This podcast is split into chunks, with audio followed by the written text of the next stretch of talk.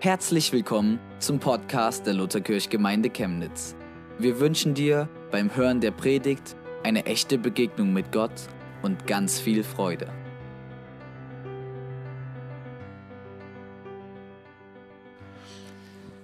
Ja, vielen Dank für das Gebet. Ich freue mich, heute mit euch gemeinsam Gottesdienst feiern zu können. Bei dieser Sonne und dem Lichtspiel in einer Kirche, das macht doch richtig Spaß. Ja, liebe Gemeinde, das Thema im Leben aufräumen. Vielleicht hat jemand gedacht, ach du Schreck, jetzt kommt das Thema auch in der Kirche noch. Das belastet mich eh schon. Egal aufräumen, jeden Tag irgendwas den Kindern hinterherräumen. Und Vielleicht gibt es noch ein paar Beziehungen im Leben, die nicht so richtig aufgeräumt sind. Genau. Ich will euch aber trotzdem gerne, obwohl das ja so äh, pure Alltagssituationen sind, mitnehmen in ein biblisches Wort und es darauf beziehen. Sprüche Kapitel 4, Vers 23. Behüte dein Herz mit allem Fleiß denn daraus quillt das Leben. Behüte dein Herz mit allem Fleiß, denn daraus quillt das Leben. Hier wird ähm, eine wichtige Erkenntnis, eine Weisheit weitergegeben in dem Buch der Sprüche, nämlich, dass es keine äußere Ordnung, keine äußere Stabilität, geben kann, wenn es im Herzen äh, ja, unordentlich ist oder wenn das Herz verstopft ist oder verbaut. Behüte dein Herz, daraus quillt das Leben. Die Bibel sagt uns hier, wir leben immer von innen nach außen. So funktioniert das Leben, wie wir als Geschöpfe gut klarkommen mit all den Herausforderungen, mit den Veränderungen, die sich immer wieder ergeben. Mit Krisen, aber auch mit Träumen, mit Zielen, mit Erfolg, alles. Wir kommen damit am besten klar, wenn wir von innen nach außen leben. Wenn die innere Kommandobrücke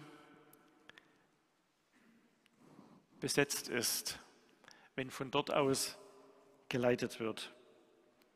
Die äußere Welt der Aktivität, muss von der inneren regiert werden. Die Kraft zum Leben, die Kraft zum Leben, die müssen wir in uns finden. Die Quelle, die das Leben ordnet, die in der ganzen Unordnung, die uns immer wieder überkommt, das Ruder festhält und das Steuer sozusagen die Richtung behält, das quillt aus dem Herzen. Und wenn es Druck und Spannung gibt oder wenn es Manipulation oder Verführung gibt, dann ist immer die Frage, wer hat die Kommandobrücke eingenommen? Oder kommst du selber auf deine Kommandobrücke? Oder ist es verbaut?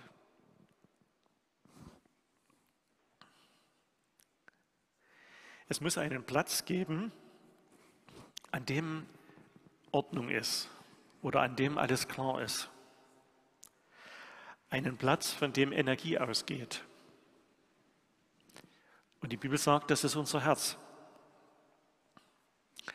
Ein Ort, der mit der Unruhe draußen herum oder auch in unserer Seele manchmal klarkommt und sich nicht einschüchtern lässt. Das ist dieses göttliche Zentrum. Dieses Zentrum, wo sich Gottes Kraft und Gottes Geist mit unserem Geist verbindet. Und wenn sich der Blick Jesu mit deinem Blick schon mal gekreuzt hat, ihr euch begegnet seid, dann ist dein innerstes Zentrum, dein Herz geöffnet für den Einfluss Gottes, deines Schöpfers. Römer 8, Vers 15. Der Geist Gottes gibt Zeugnis unserem Geist, dass wir wirklich Gottes Kinder sind. In diesem göttlichen Zentrum, das die Bibel Herz nennt, das ist eine Quelle von Kraft. Wofür brauchen wir denn eigentlich diese ganze Kraft? Wozu diese göttliche Quelle in uns? Ich nenne mal ein paar Bereiche, einfach nur um uns ein bisschen mehr abzuholen und äh, vor Augen zu stellen, was Gottes Kraft, Energie in unserem Leben bewirken kann. Ja, wir brauchen es, wenn es um unsere Motivation geht. Bin ich eher der Getriebene oder der Berufene? Ja, bin ich in Stress oder bin ich in Fahrt?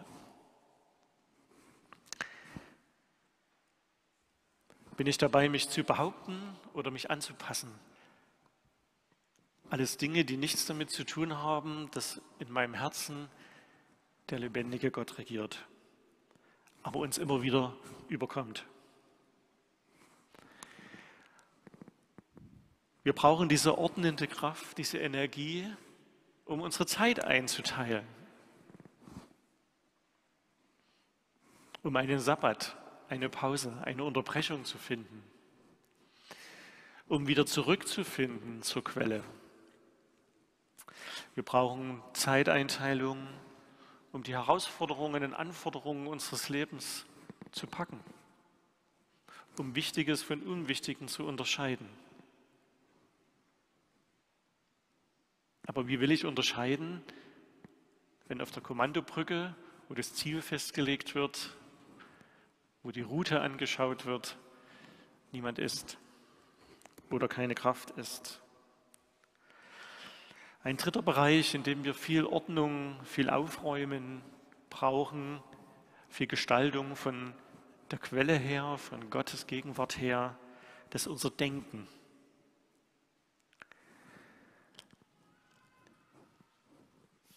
Dass wir Gedanken haben, die aus der Bibel sind, damit wir nicht so sofort umfallen und anfällig sind für den vielen, vielen Gedanken und Manipulationen, die uns in dieser Welt begegnen.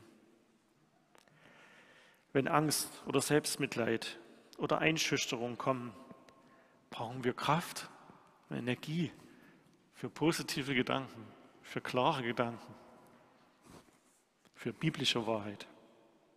Und das muss man auch üben, einüben.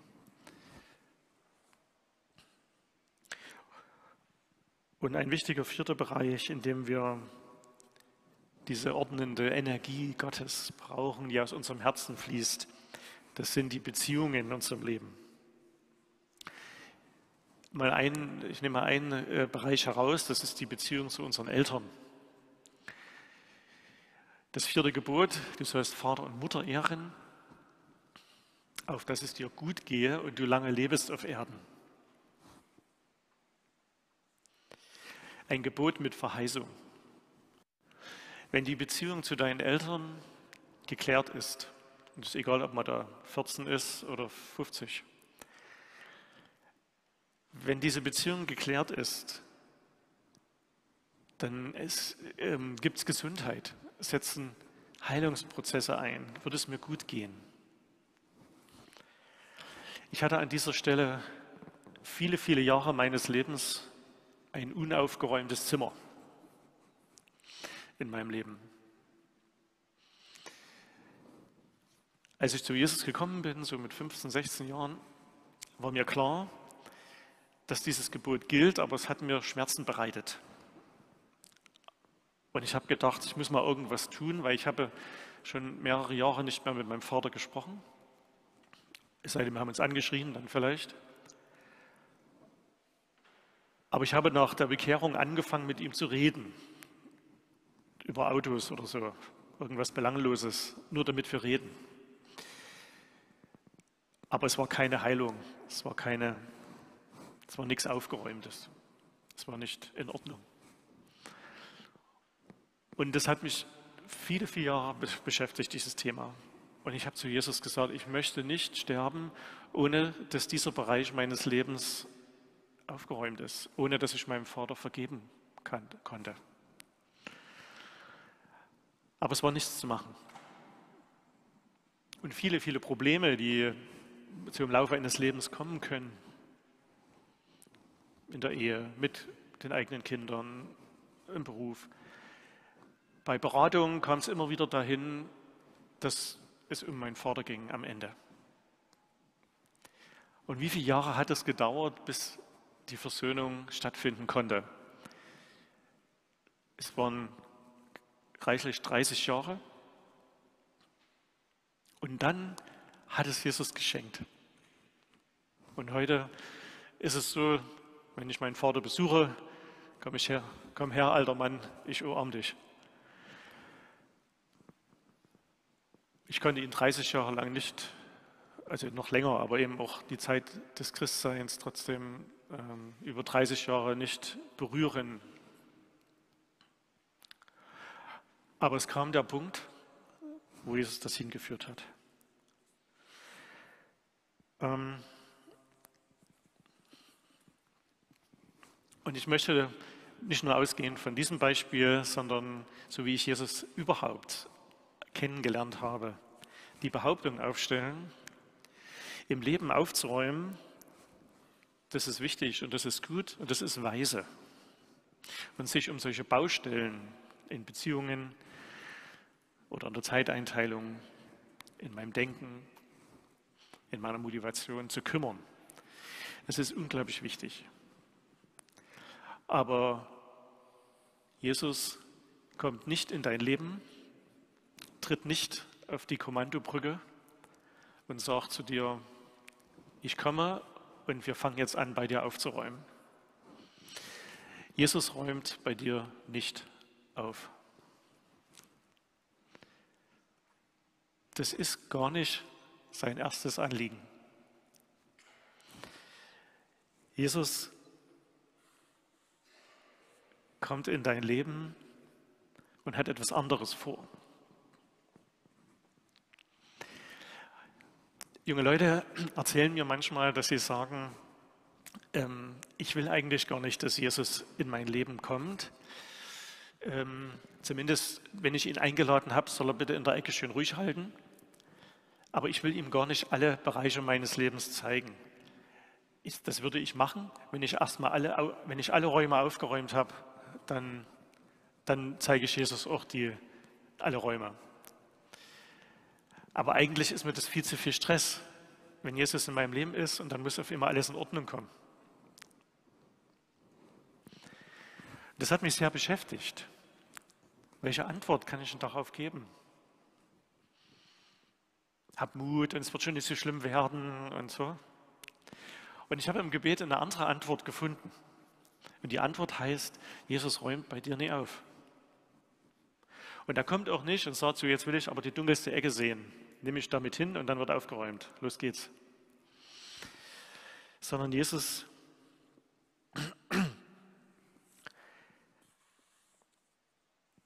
hat etwas anderes mit dir vor. Jesus nimmt dich mit an einen Platz, den du noch nicht kennst oder nicht ausreichend kennst. Er nimmt dich mit in die innere Wohnung Gottes in dir. Johannes Evangelium, ne? Ähm, wer mich liebt, zu dem werden mein Vater und ich kommen und Wohnung bei ihm nehmen. Jesus führt dich nicht in deine dunklen Kammern, sondern Jesus führt dich in seine Schatzkammer, in die Wohnung Gottes in dir.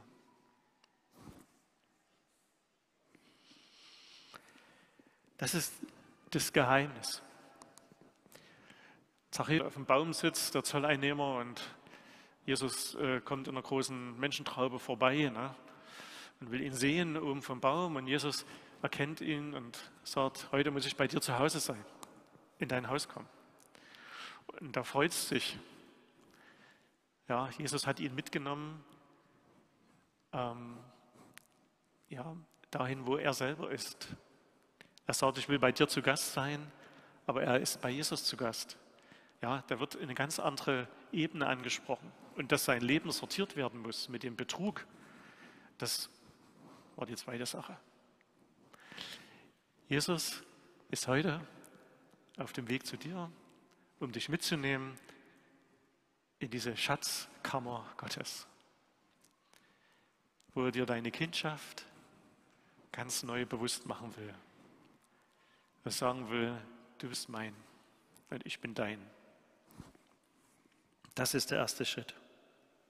Das wird Jesus tun. Ein Vergleich. Ähm, es gibt Untersuchungen, wie Bergwanderseilschaften funktionieren. Also man fängt früh, um fünf steht man auf und halb sechs geht's los. Und das ist eine Gruppe von vier Leuten oder mehr. Und die wollen anderthalbtausend, zweitausend Höhenmeter überwinden und an den Gipfel kommen. Sie überwinden Felsen und Geröll, Kletterstrecken. Und da gibt es eine Untersuchung, wenn diese Berggruppe unterwegs ist und den Gipfel nicht sieht, entsteht schlechte Laune in der Gruppe. Es geht zu langsam. Warum muss denn der Langsamste zuerst gehen? Die Stiefel, die werden voll Schlamm. An irgendeinem Felsen bin ich hängen geblieben und habe einen kleinen Kratzer. Irgendwie ist alles scheiße. Und die Laune wird schlechter. Wenn aber unterwegs die Wolken aufziehen und der Gipfel sichtbar wird, verbessert sich die Laune schlagartig. Und es ist egal, ob die Stiefel schmutzig sind oder ob ich einen kleinen Ritzer an der Hand oder mich irgendwo dreckig gemacht habe. Ich sehe den Gipfel und es geht voran. Und das ist der Perspektivwechsel, den wir brauchen, den wir immer wieder brauchen ähm, auf unserem Weg in die Ewigkeit.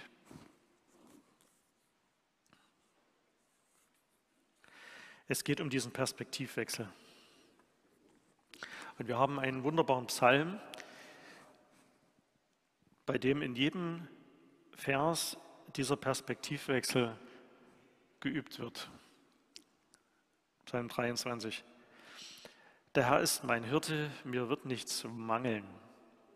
Also gegenüber meinem Mangel, den ich mit viel Sorge jetzt abschaffen könnte, schaue ich zum Hirten. Er weidet mich auf einer grünen Aue und führt mich zum frischen Wasser.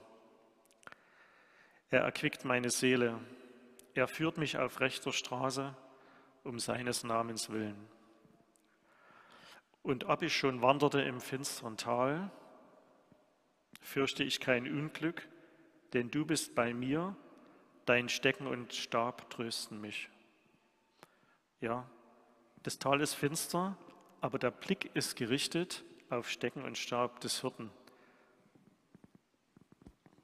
Also Stecken und Stab, das sind Symbole für Verteidigungs- und Wehrhaftigkeit und ähm, für Trittsicherheit. Na, mit dem einen wird der Wolf abgewehrt und mit dem anderen kann man gucken, ob der nächste Schritt sicher wird. Du bereitest vor mir einen Tisch im Angesicht meiner Feinde. Wenn das kein Perspektivwechsel ist, im Angesicht meiner Feinde bereitet dir Gott einen Tisch. Du salbst mein Haupt mit Öl und schenkst mir voll ein. Gutes und Barmherzigkeit werden mir folgen mein Leben lang und ich werde bleiben im Hause des Herrn immer da. Ich hoffe, ihr bringt den auswendig. Wenn nicht, heute Nachmittag sofort lernen und beten, denn da kommt eine Ordnung ins Leben, die ganz anderer Art ist. Wenn du das betest, nimm dich äh, und ernsthaft von Jesus dich behirten lässt, sozusagen, nimmt er dich mit in diese Schatzkammer, an diesen Tisch, auf diese Weide, zu diesem frischen Wasser.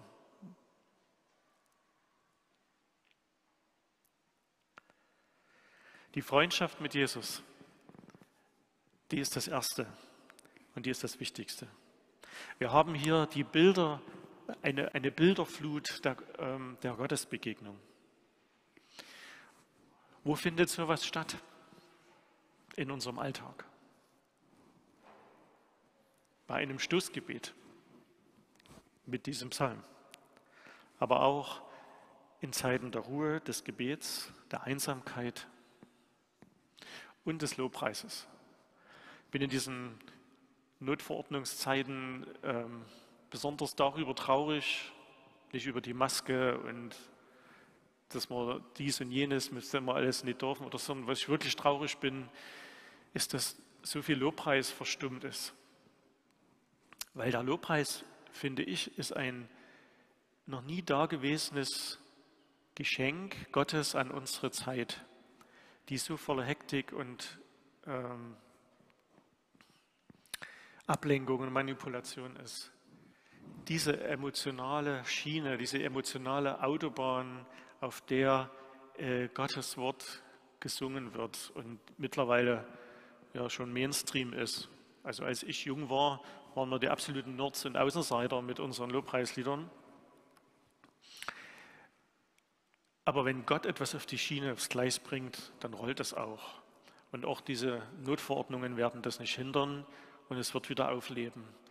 Genau, weil das ist dieses, dieses wunderbare Geschenk der Kontemplation, des Innehaltens, der Stille, des Geführtwerdens in die Schatzkammer Gottes, zu der dein Herz Zugang hat in Jesus. Genau.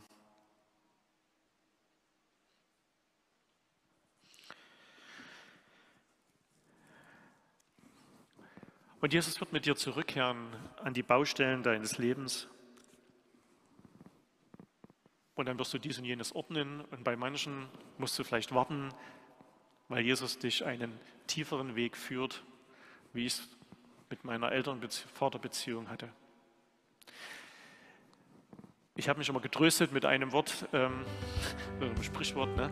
äh, Gott ist nie an einer schnellen Lösung interessiert. Gott ist immer an einer tiefen Lösung interessiert. Das Wichtige ist,